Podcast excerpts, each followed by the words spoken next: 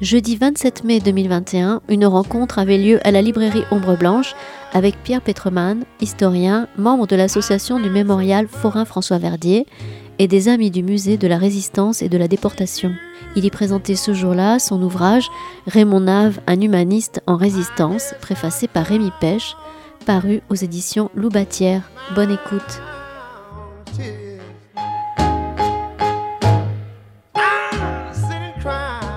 Alors à mon tour de faire une petite série de remerciements, d'abord à ma complice Elérica, parce que ça fait un moment qu'on fait des choses ensemble sur la résistance. À Maxence euh, Fabiani aux éditions Loubatière qui ont cru tout de suite au projet et avec qui on a réalisé un travail que, en toute modestie, je trouve très réussi. Euh, je ne parle pas du texte, hein, je parle de la qualité de l'édition.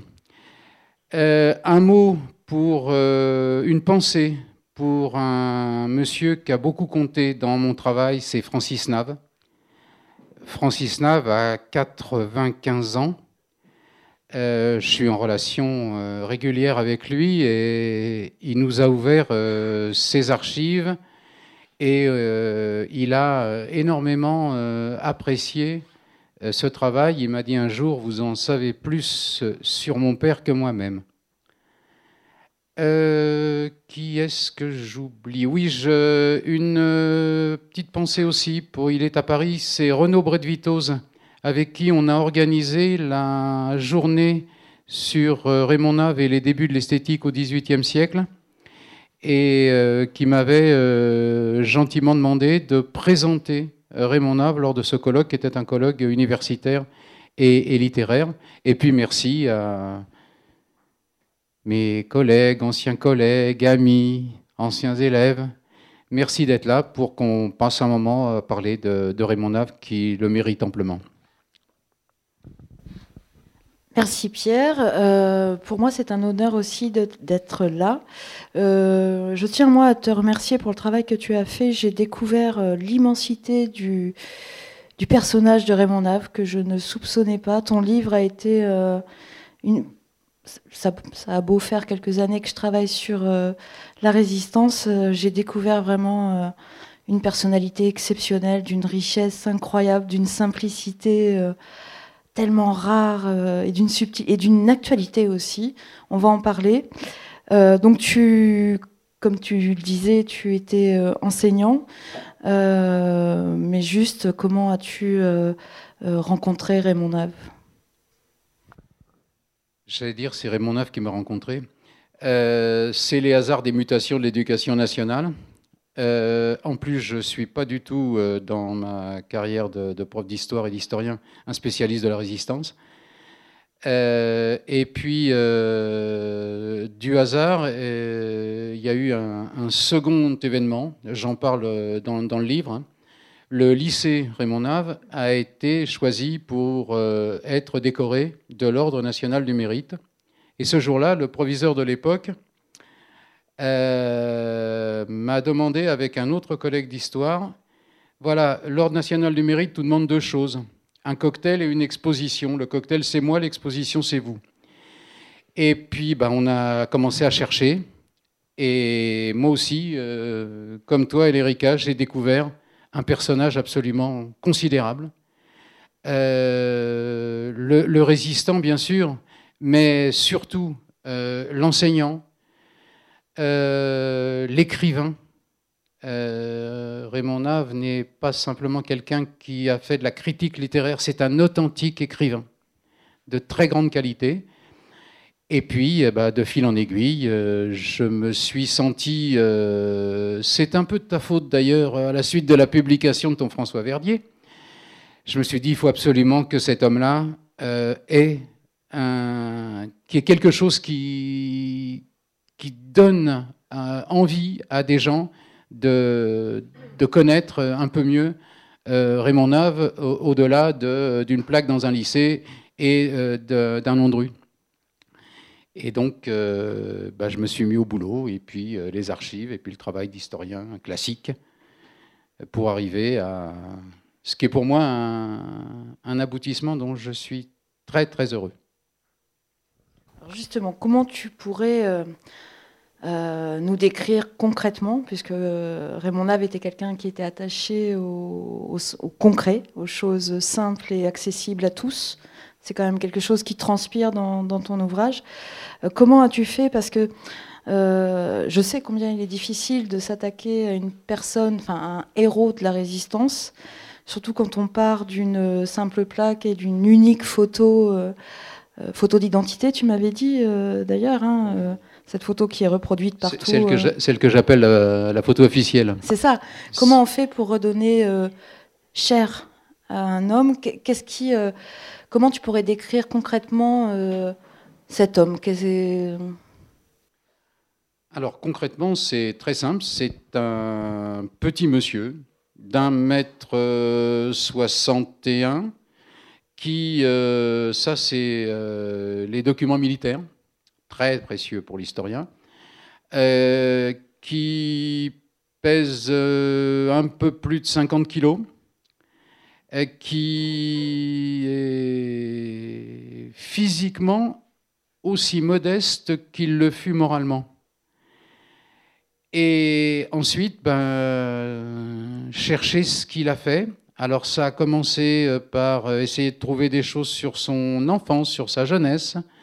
Après, ça a été sa carrière, euh, sa carrière professionnelle. Et puis, ce qu'il a été, euh, là encore, hein, il, est, tout à fait particulier, ce qu'il a été comme syndicaliste, ce qu'il a été comme militant politique, c'est très important sur ses choix de résistance. Et donc euh, les archives nationales, les archives de la défense nationale aussi, euh, les archives départementales de l'Hérault, parce que c'est un département qui a énormément compté dans sa carrière à la fois syndicale et politique et puis, euh, et puis Francis et ses, et documents, les photos hein, qui sont dans le livre, euh, certaines très très émouvantes. Et puis euh, j'ai eu entre les mains son livret scolaire. Alors pour les enseignants qui sont dans cette salle, quand on parle d'un excellent élève, l'Envelin 1, euh, les seules mauvaises notes qu'il a eues, c'est quand il a passé ses certificats militaires, parce qu'il était officier de réserve, et il a eu beaucoup de mal à obtenir le grade de capitaine. Mais tout le reste, ça a été une carrière exceptionnelle. Il est professeur d'université à 35 ans, ce qui à cette époque-là est tout à fait exceptionnel. C'est rarissime. Il est agrégé très jeune. Il est agrégé euh, normalien à 21 ans. Oui, oui, euh, bah, il, passe, euh, il passe toute sa scolarité euh, comme, un, météore. Et puis un météore qui fait en même temps déjà plein d'autres choses. Ça parce que quand on lit ton, travail, on mesure le, le bourreau de travail qu'il était. Alors ici, on connaît le résistant, le futur maire de Toulouse, celui qui avait été désigné par les instances clandestines pour diriger la ville après, à la libération. Euh, mais on, ne mesure pas l'écrivain qu'il était, le travail qu'il a mené sur euh, le siècle des Lumières, sur Voltaire, et qui, quand on te lit, semble avoir considérablement influencé sa vie, ce qu'il était au quotidien, ses engagements, et même comme enseignant. Il n'y a pas de on, ne peut pas. J'ai repensé à ça quand on a fait la première expo en 2006. On avait fait des panneaux avec euh, le professeur, euh, l'enseignant, le résistant, euh, le politique. Et en, travaillant plus précisément, je me suis aperçu que c'était totalement lié, complètement lié. Ses premiers écrits sont des écrits avec Gustave Lançon, qui sont des ouvrages destinés aux étudiants. Euh, ensuite, il va y avoir ce travail monumental euh, sur sa, thèse, hein, sur Voltaire, le goût de Voltaire.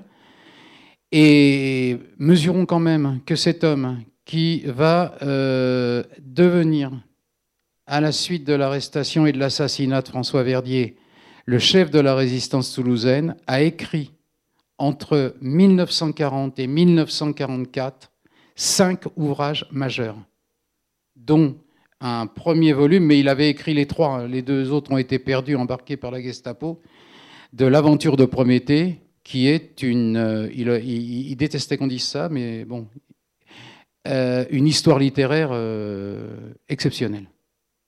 Qui, Raymond Nave considérait que la littérature française formait un tout et que depuis les humanistes jusqu'aux romantiques, il y avait une continuité logique dans cette littérature. Euh, sur le, bourreau de travail, euh, moi j'ai posé la question un jour à Francis en lui disant Est-ce que vous avez souvenir d'avoir vu votre père dormir? Parce qu'il faut mesurer. Il y, a ça, il y a les cours à l'université, et puis il y a ce travail monumental de la résistance. Il faut savoir que quand il devient le responsable régional du comité d'action socialiste, il va à Lyon, il va à Marseille, euh, il rencontre euh, des, personnalités importantes de ce qui est le, Parti socialiste euh, reconstitué, et bah, il n'arrête pas. Et en même temps, comme dirait l'autre, c'est un formidable père de famille, c'est un homme qui adore la nature, qui euh, la, photographie la plus émouvante qui est dans mon livre, c'est cette photo. J'ai tenu à, la mettre. Francis m'a dit euh, bon, si vous voulez. Et, la photo avec son fils lorsqu'il est en poste à Paris. ils habitent à Fontainebleau et Raymond Nave prend le temps tous les dimanches de faire une balade avec sa femme, avec son fils, alors qu'il fait des, des, tas de choses dans son métier d'enseignant et puis qu'il écrit en même temps avec, euh, excusez du peu quand même, Gustave Lançon, qui est considéré à l'époque comme le, grand maître de, des études critiques de la littérature française.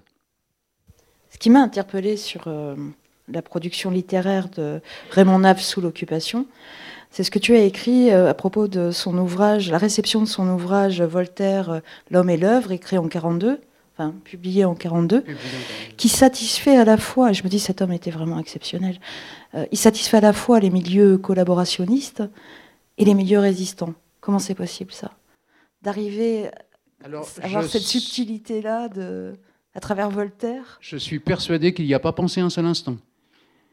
Il écrit Voltaire l'homme et l'œuvre, c'est pour ça que j'ai insisté sur euh, le parallèle. J'ai mis des guillemets à parallèle. Hein avec le Voltaire anti-juif, hein, publié euh, la même année. Euh, non, Raymond Nave écrit un ouvrage sur Voltaire à destination de ses étudiants. Et il fait ce qu'il a toujours fait. Il ne dissocie pas l'homme et l'œuvre. On ne comprend, il l'a fait dans sa, thèse. Hein. On ne comprend bien les textes de Voltaire qu'en connaissant Voltaire à qui d'ailleurs au passage il fait pas de cadeau, hein, il n'est pas du tout euh, un, Il est passionné par Voltaire, mais il, sait euh, montrer euh, les défauts, les travers, etc. d'un homme qui a eu lui aussi une, production absolument phénoménale. Alors Raymond Nave ne se prend pas pour Voltaire, mais il va aller jusqu'au bout de, son travail sur Voltaire, à tel point qu'aujourd'hui, il y a encore, on avait été très surpris avec Renaud Bredvitos en rencontrant euh, Robert Franz, qui à l'époque était le, spécialiste de Voltaire à la Sorbonne. Il y a des thèses au Japon sur, sur le, le goût de Voltaire de Raymond Nave. Donc c'est un travail sur Voltaire qui est encore complètement d'actualité. Alors sur, euh, sur Voltaire, l'homme et l'œuvre, euh, bah, il écrit ça en, en, 42 parce qu'en 42 il est prof et qu'il est, il est universitaire et, qu'il il considère que ses étudiants ont besoin de ce type d'ouvrage. Euh, Voltaire en, en, 42 est à la fois effectivement reconnu par la résistance, pour ça que j'ai mis en parallèle hein, dans mon livre cet extrait de l'Université libre et puis euh, ce qui s'écrivait dans la presse collaborationniste, qui bondit évidemment hein, sur le fait qu'on considère que Voltaire, est, dans ces milieux-là, que Voltaire est antisémite. Hein, c'est la fameuse histoire de l'article juif du dictionnaire philosophique que Voltaire a jamais écrit, et, mais qu'on lui a attribué.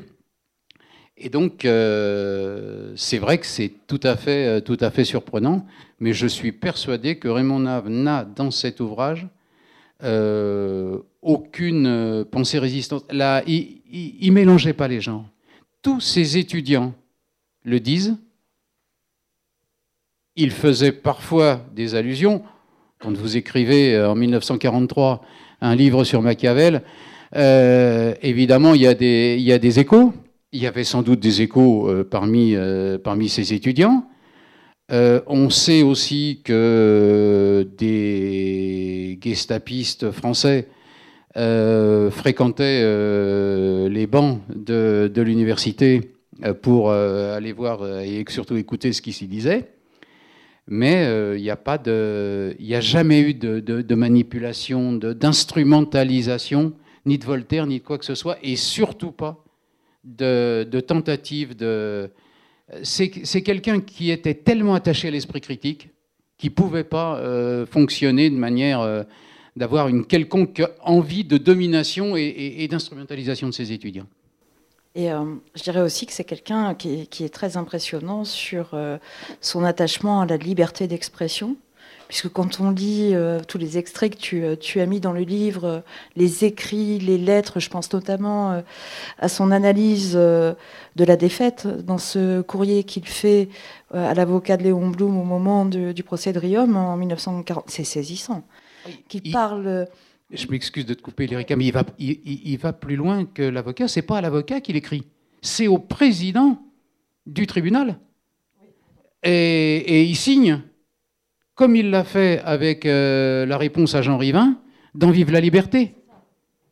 Il signe, et, ça, c'est un. Alors, ça, ça a été un moment passionnant de ma recherche parce que j'ai essayé de comprendre, j'émets quelques hypothèses dans le livre, hein. j'ai essayé de comprendre sa démarche d'entrer dans la résistance.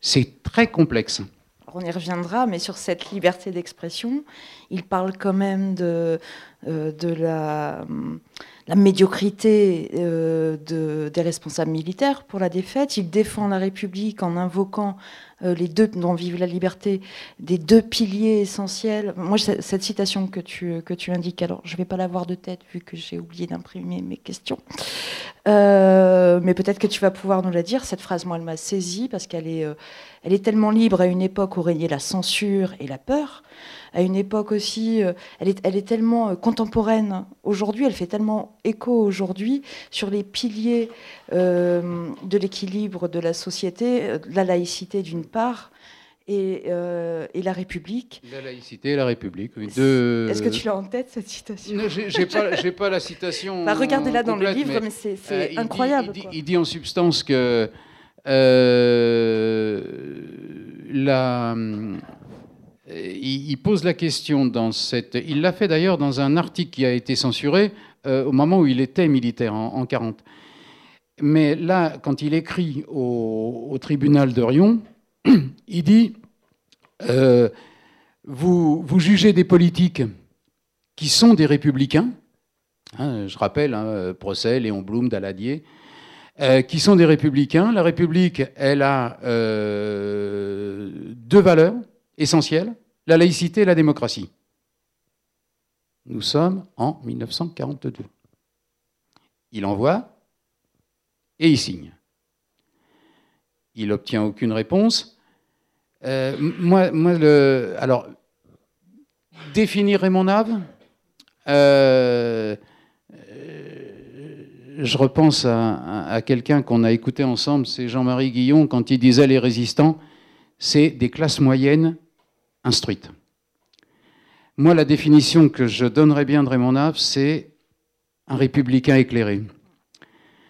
Euh, c'est quelqu'un qui a un attachement à la République parce qu'il euh, est attaché à la démocratie. C'est quelqu'un qui s'est battu euh, avant-guerre dans les congrès euh, de la SFIO pour faire voter le principe d'une élection à la proportionnelle intégrale. Euh, c'est quelqu'un qui est, un de ses étudiants l'a dit, résistant avant même que le mot n'existe.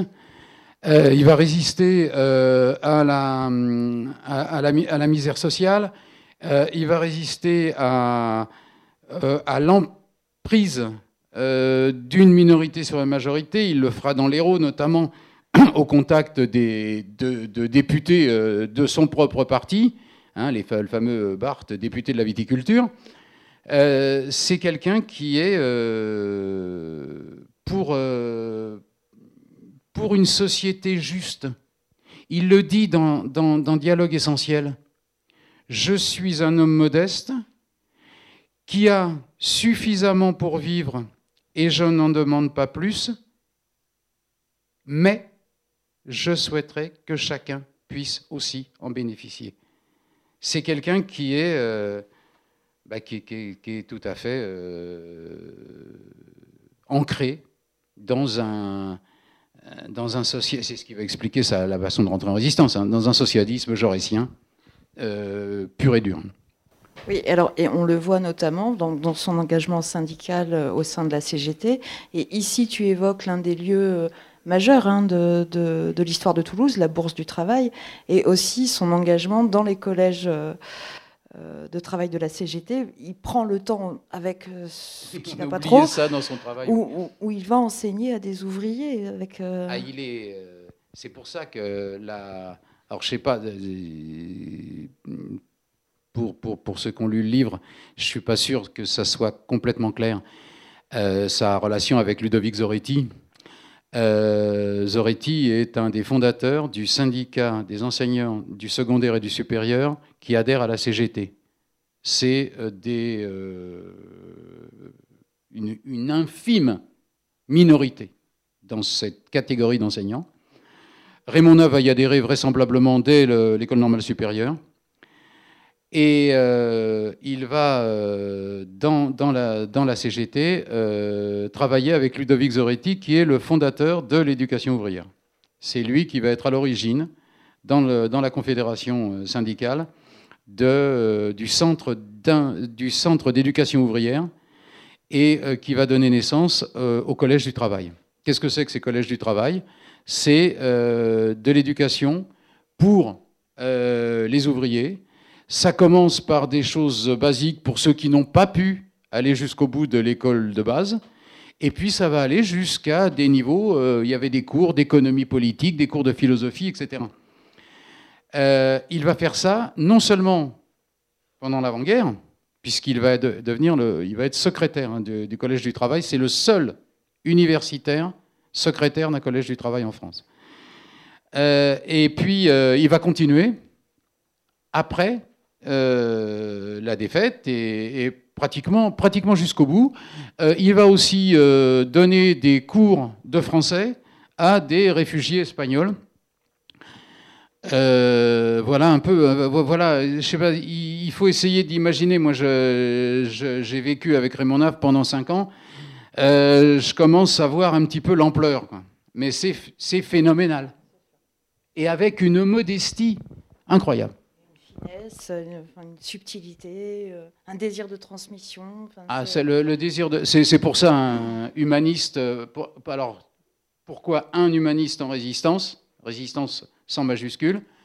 Pour la raison que j'ai évoquée tout à l'heure, il est résistant euh, bien bien avant euh, que la résistance existe. Et puis euh, humaniste parce que son désir de l'éducation pour tous, son désir de transmettre, hein, il dit à ses étudiants, voilà, on a écrit avec Lançon les extraits du philosophe du XVIIIe, les extraits de Voltaire, mais attention hein, les gars, il ne faut pas vous en rester aux, extraits. Hein. Maintenant, vous allez lire les œuvres complètes.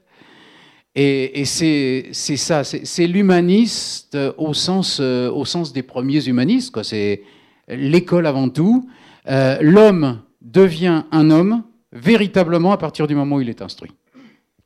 Et là, après, il peut choisir. Il peut voter, il peut décider, il peut décider par lui-même.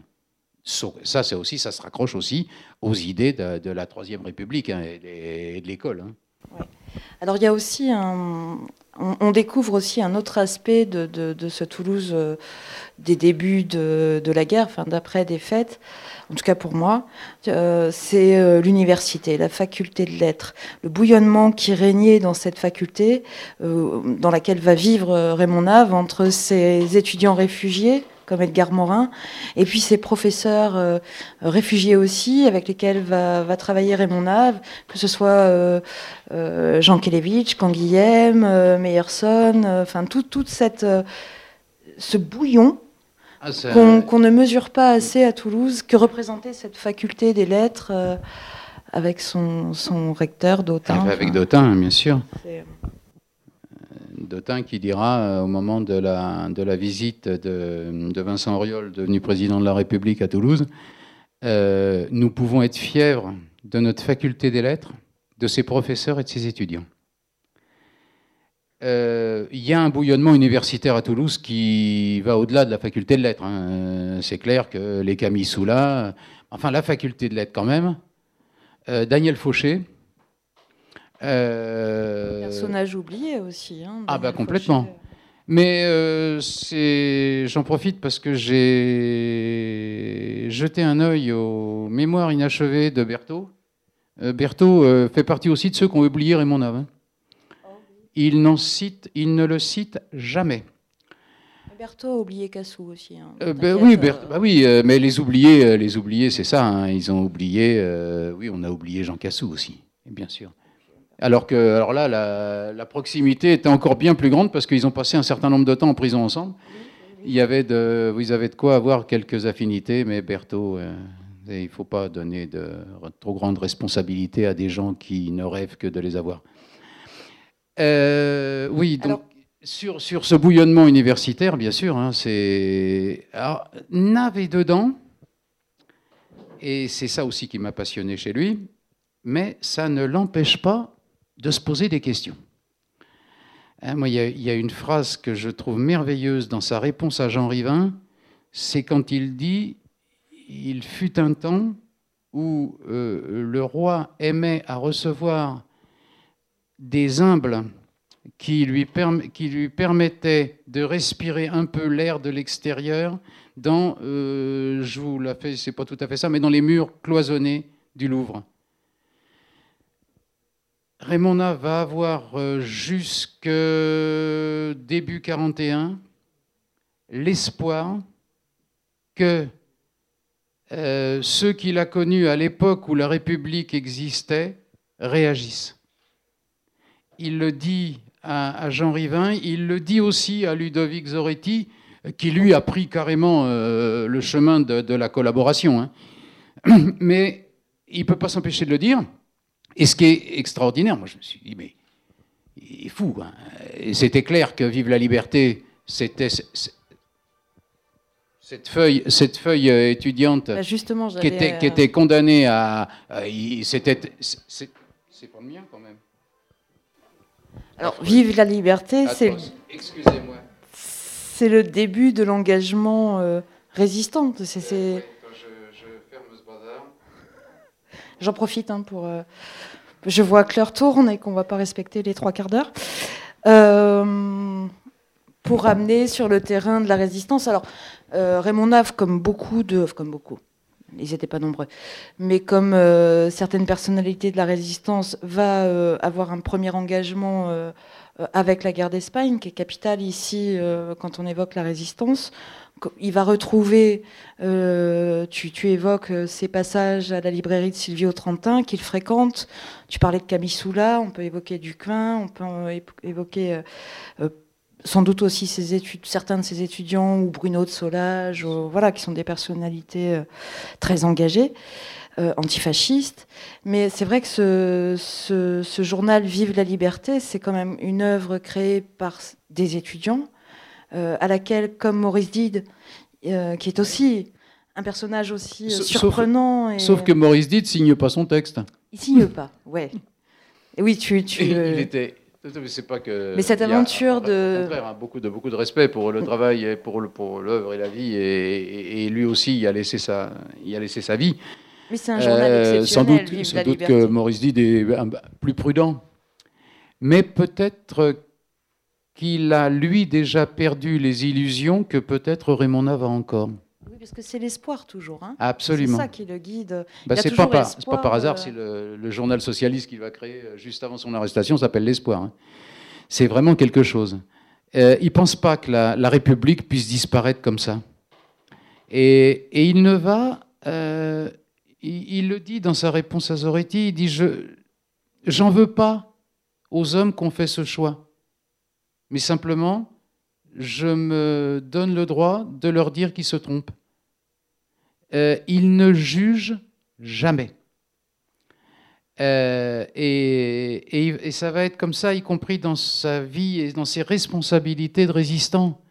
Hein, quand il y a ce débat là qui est un peu, un peu confus, j'imagine, pour euh, des non-initiés, sur la reconnaissance du Parti socialiste, enfin du Comité d'action socialiste et du Parti socialiste reconstitué au sein des mouvements unis de la résistance, euh, il va dire à, à, Pierre Bourtoumieux, il lui dit on attend, on est prudent.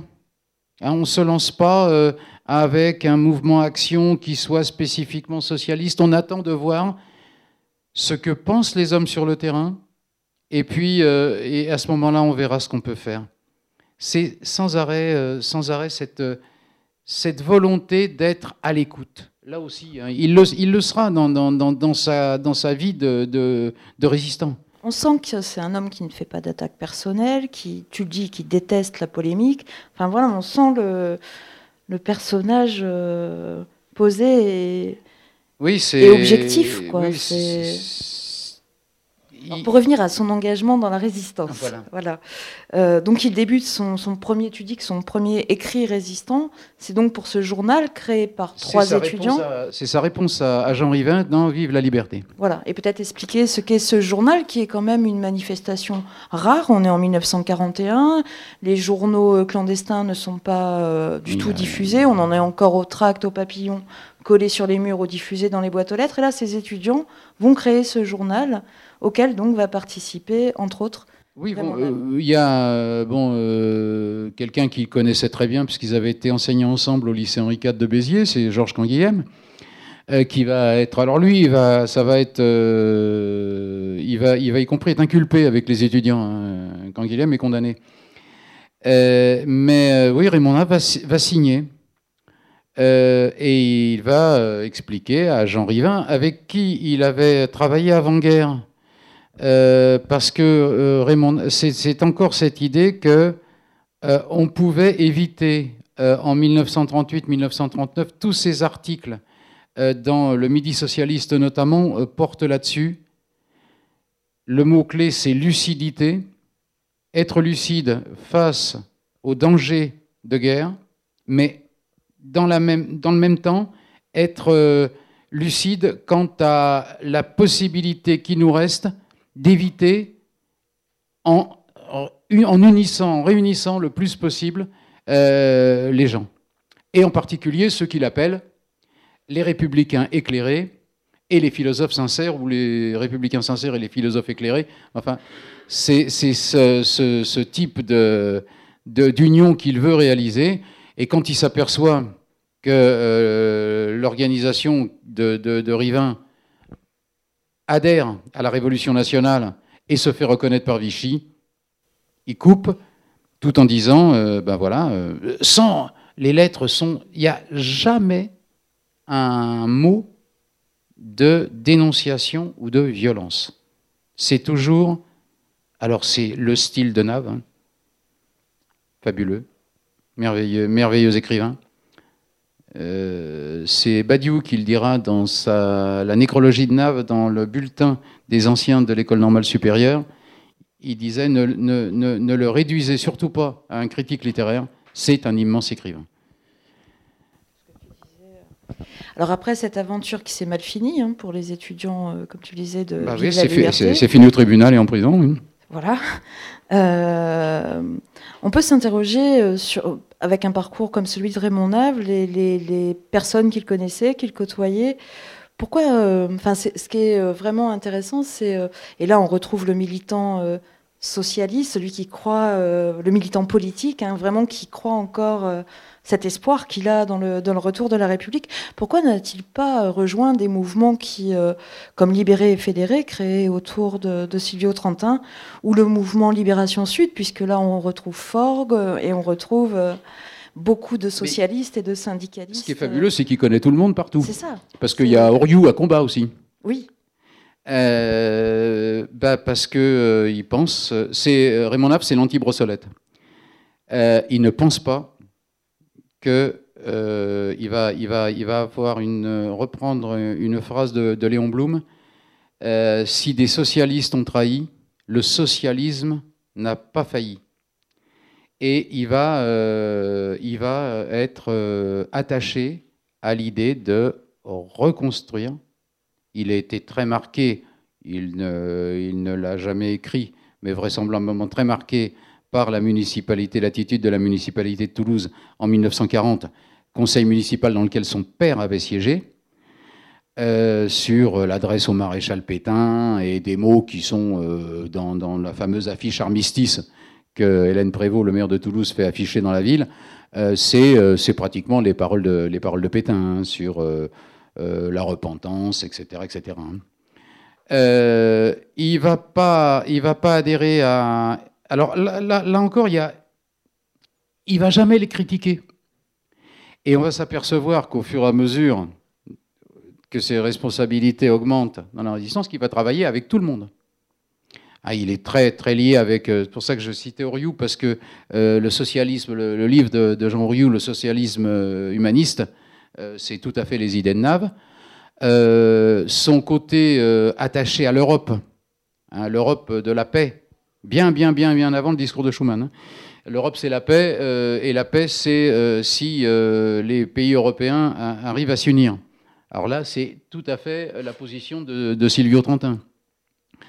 il passe beaucoup de temps à la Bourse du Travail, au contact de Julien Forgue, qui est le secrétaire de l'Union départementale de la CGT, qui est membre de Libération Sud. Libération Sud, où on trouve François Verdier. Euh, il euh, fréquente aussi euh, des milieux intellectuels où on ne l'attend pas forcément, lui, l'athée convaincu, avec Bruno de Solage, le directeur de l'Institut catholique. Il, parle à tout le monde, il va toujours essayer de réunir tout le monde, mais sans jamais abandonner sa conviction que l'avenir de la société, c'est le socialisme. Un socialisme dont il euh, dira euh, dans, son, dans le, journal qu'il a publié avec son, qu'il a créé avec son père dans l'Hérault, un socialisme que l'on défend, mais dans lequel on ne s'enrichit pas. Euh, c'est alors on a la filiation avec Voltaire, on a aussi une énorme filiation avec Jaurès. Et donc, il, va choisir. Alors, c'est euh, tout petit, petit, petit. Hein. Ça ne s'appelle pas le comité d'action socialiste pour rien. Hein. Ils ne sont, pas, sont pas risqués à, dire Parti socialiste. Hein. Oui, alors tu peux peut-être, euh, on peut peut-être euh, ah, évoquer la, création ici. Quand, je suis trop long, tu me mets un coup de Non, non, non, non, c'est, je regarde là. la création du comité d'action socialiste, il y a encore beaucoup à dire. Euh, dans la petite, dans l'arrière-boutique de la pharmacie de Pierre Bourtomieux, aussi des, des résistants qui va être très proche de, Raymond Nave. Et puis peut-être aussi euh, euh, la création du réseau Brutus. tous deux sont très liés. et autour de la maison de la mutualité, la centrale rue de Metz. Comment s'organiser cette résistance? Comment euh, Raymond Nave va devenir le chef régional de ces deux entités? Bah, ça, tient, ça tient à deux hommes, hein, à, Daniel Mayer et, à Eugène Thomas. Euh, Eugène Thomas était député du Nord, il, euh, va, vers le sud au, moment de la guerre, il est à Saint-Martory, et la mission que va lui confier Félix Gouin, l'ancien président de l'Assemblée au moment du Front populaire, et euh, ça va être de recruter des militants socialistes nouveaux. Des hommes qui n'ont rompre avec ceux qui, euh, bah, qui ont voté rompre avec ceux qui soit se sont cachés sous les pierres, soit ont directement rejoint le maréchalisme dans un premier temps et pour certains d'entre eux la collaboration et la collaboration la plus dure. Hein. Savoir que dans l'entourage de, Raymond Nave, il y a quand même euh, Belin, qui est l'ancien numéro 2 de la CGT, euh, qui devient ministre du Travail, Adrien Marquet, qui devient euh, ministre de l'Intérieur. tout ça, c'est des personnalités socialistes de premier plan. des hommes qu'il a côtoyés aussi dans les congrès, que ce soit les congrès de la Fédération Générale de l'Enseignement de la CGT ou les congrès de la SFIO, quelqu'un comme Delmas, le secrétaire général du, syndicat des instituteurs. Euh, je vous passe euh, Marcel Déa. Euh, tout ça, c'est des hommes que Nav a connus très très bien dans les, dans congrès. Hein. Et puis, et puis il y a ceux qui, que petit à petit, Daniel Mayer et, Eugène Thomas vont recruter euh, au départ, c'est, bah, faut, voir hein, ce qui se passe à Toulouse. Alors à Toulouse, le, comité d'action socialiste, c'est l'automne 42. Euh, le, comité d'action socialiste au plan national, c'est euh, fin 41.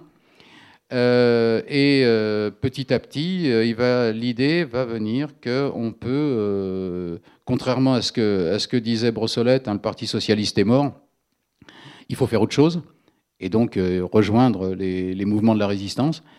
Euh, NAV va faire l'autre choix, le choix de participer à cette reconstruction, qui va passer aussi, euh, tu l'as évoqué, Lérica, euh, par un réseau de renseignement qui est un des tout premiers réseaux, sinon le premier réseau de renseignement.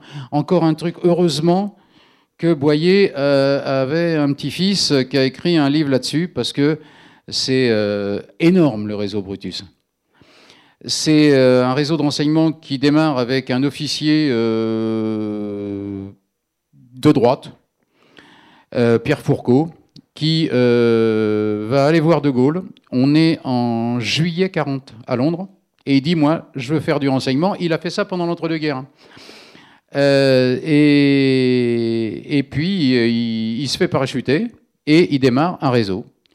Et puis, comment est-ce que les socialistes vont rentrer là-dedans? Bah, Tout simplement, Fourcault va à Marseille, il tombe sur deux jeunes avocats socialistes, euh, Boyer et Defer. Gaston, hein, celui qui est bien connu, euh, authentique résistant, hein, Gaston Defer, euh, et, qui vont petit à petit construire ce réseau de renseignement qui va homologuer à la fin de la guerre plus de 1500 agents, dont 22% de femmes, parfois avec des responsabilités très importantes. Je pense en particulier à Henriette Ascari. Qui a euh, disparu. Euh, disparu, euh, bah, disparu, disparu. on ne sait pas, on sait pas si elle est morte sous la torture, si elle est un couple extraordinaire aussi de la résistance toulousaine. Hein, Henriette et, et Léon. Léon. donc, ils voilà, Léon ils vont s'installer rue de Metz dans dans cette centrale qui, sont, qui est le bureau de, de Léon Acchiari. Oui, c'est le bureau des assurances sociales.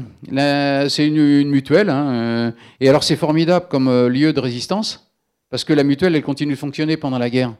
Donc il y a toujours des gens qui passent, qui viennent chercher un papier, qui viennent déclarer une maladie, qui viennent... Euh, et donc il y a un tel foutoir là-dedans qu'on peut organiser les réunions du comité d'action socialiste, les réunions de Brutus. On reçoit des responsables nationaux du CAS. Euh, et on reçoit aussi de temps en temps des émissaires euh, londoniens. Euh, et, donc tout se passe à peu près bien jusqu'à ce ben que bah, les, les, choses changent quand les Allemands, quand les troupes allemandes arrivent à Toulouse le 11 novembre 1942, ça, ça, change quand même et, considérablement. Et surtout, et surtout quand, quand, le réseau de renseignement qui devient de plus en plus important est infiltré. Voilà. Mais la c'est pas, c'est pas, c'est pas, un, pas, un scoop hein, dans l'histoire de la résistance, euh, ça ah, arrive. c'est très très fréquent. C'est très très euh, fréquent. Alors c'est vrai que quand on, quand on lit ton ouvrage, euh, L'espace d'un instant, moi, dans cette histoire d'infiltration et, de, dénonciation euh, du nommé Pitou, hein, que tu, que ah bah il y, a eu Pitou, puis après il y a eu Chopin, et puis on a fini avec. Alors pour Pitou, l'espace d'un instant, parce qu'en fait Pitou, c'est un agent du réseau Brutus qui est arrêté avec sa fille, je fais court, hein, avec sa, sa fiancée à Bordeaux. Et non, parce que avec sa fiancée à, à, Bordeaux. Et moi, l'espace d'un instant, j'ai eu cette scène du film euh, L'armée des ombres, lorsque Simone Signoret est arrêtée avec dans son portefeuille la, la, photo de sa fille qui était contre les consignes euh, de prudence hein, de la résistance. Donc j'imagine cet homme arrêté avec sa fiancée et donc la police de sûreté allemande, la Gestapo, euh, évidemment fait du chantage à, cet homme. Bon, bref, après ça s'arrête là parce qu'on voit que le personnage a été plutôt prolixe dans les dénonciations. Et, bah, c'est terrible. Hein. On, se pose toujours la question euh, qu'est-ce qu'on aurait fait hein, C'est pas c'est pas tout à fait original ce que je dis là, mais euh, Pitou, il va, être retourné parce que qu'il protège euh, sa fiancée qui est aussi sa secrétaire. Manque de peau, Pitou, il est opérateur radio pour le réseau Brutus. Il va commencer par euh, donner des noms à Bordeaux, puis ensuite il va donner des noms à Toulouse. Et, et c'est un épisode qui va terriblement marquer Raymond Nave. parce que jusque-là, il n'avait jamais été confronté à la violence euh, il avait été confronté, parce qu'il a, il a fait la guerre, hein, mais à la violence de la résistance. C'est l'arrestation et la mort épouvantable sous la torture de Lucien Béret. Ah bah, c'est un choc, je pense, pour l'ensemble de la résistance. Là. Alors Lucien Béret, brièvement, euh, il travaille. Euh, ah bah, il est, il est dans le, il est à la fois membre du Comité d'action socialiste et membre de Brutus, et il travaille à la gare Matabio au centre de au centre de tri postal de la gare. Et donc, euh, bah, il ouvre et referme les, lettres pour donner les informations euh, quand c'est des lettres qui sont destinées euh, à la Gestapo, aux autorités allemandes, etc.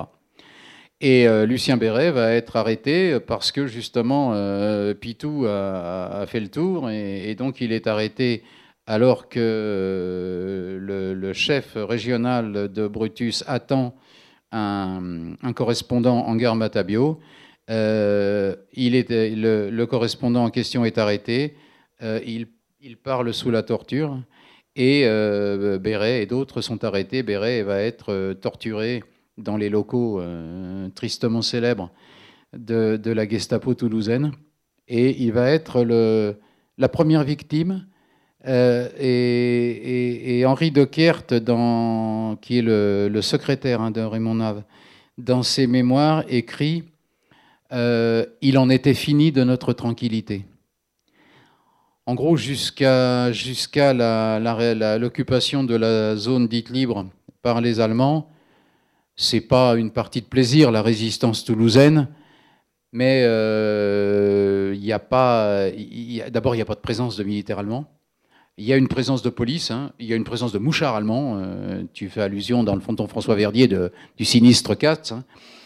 Euh, si on n'est pas étranger, communiste, oh, c'est pas vrai. ou juif, avant l'occupation allemande, on n'est pas trop trop. Euh. On n'est pas trop trop inquiété. Jette-le dans une poubelle. Et c'est vrai que, que le, bon, le, les Allemands en plus euh, ont rendu le corps de Lucien Béret, ça s'est su très rapidement, l'information s'est diffusée. Cet homme était... à son, quand on regarde les, quand on lit les rapports de police, c'est extrêmement violent. Enfin, c'est, on, voit le, supplice qu'a subi cet homme. Et c'est vrai que là, c'est, je pense, pour toute la résistance, vraiment euh, un passage, quoi. Euh, pas seulement pour euh, l'équipe du réseau ah Brutus, mais je, je, dis dans mon livre que c'est le c'est le second martyr de la résistance toulousaine après après Marcel Langer, après Marcel Langer. C'est pour ça que je disais que si on n'est pas c'est c'est une violence il faut savoir qu'on est, en zone non occupée, donc la, présence de, allemande, etc., est, moins importante. Et euh, là, euh, ils, sont confrontés. Alors il va y avoir des, mesures hein, qui vont être prises. On va abandonner la maison de la mutualité. Euh, pour l'anecdote, un des endroits où les documents les plus compromettants étaient cachés, c'était l'urne de quand il y avait des, soutenances de thèse à, la fac de, lettres, il y avait une urne dans laquelle on tirait les membres du jury, et c'est là-dedans que Raymond Nave cachait les documents les plus compromettants.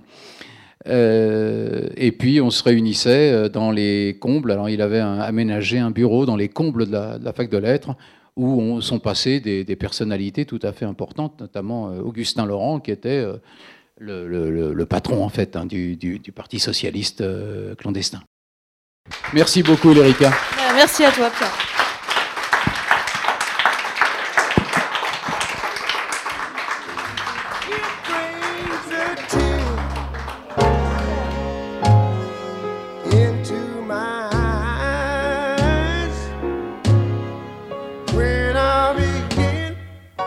Le livre de Pierre Petreman, Raymond Nave, un humaniste en résistance, est publié aux éditions Loubatière. Vous venez d'écouter une rencontre enregistrée le 27 mai 2021 à la librairie Ombre Blanche. Réalisation et mise en onde Radio Radio.